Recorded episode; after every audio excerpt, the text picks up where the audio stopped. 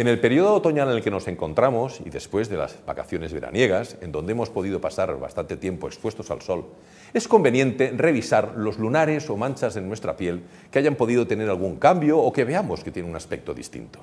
Para poder evaluar realmente si esos cambios son relevantes o no y consultar en su momento oportuno, vamos a dar una serie de reglas muy sencillas que se basan en las cinco primeras letras de nuestro abecedario, el A, B, C, D, E de nuestros lunares. La primera es la letra A, asimetría. Si cogemos dos líneas, las cruzamos una con la otra en forma de cruz y dividimos nuestro lunar en cuatro partes, si esas cuatro partes en que queda dividido son muy distintas, realmente deberemos consultar. La letra B es bordes. Vemos cómo son los bordes de ese lunar. Si son irregulares, deberemos consultar. C, color. Normalmente el color es negro, puede tener un color más intenso, menos intenso. Lo importante es ver si hay distintos tipos de color o si hay mucha intensidad en los colores.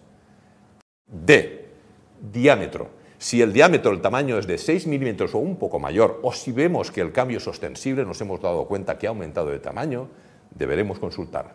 Finalmente, la E, evolución. Si ese lunar nos pica, si se enrojece, si está inflamado, si vemos algún cambio que nos molesta, deberemos consultar. La piel es un órgano muy importante de nuestra anatomía, porque realmente conocerse mejor es quererse más.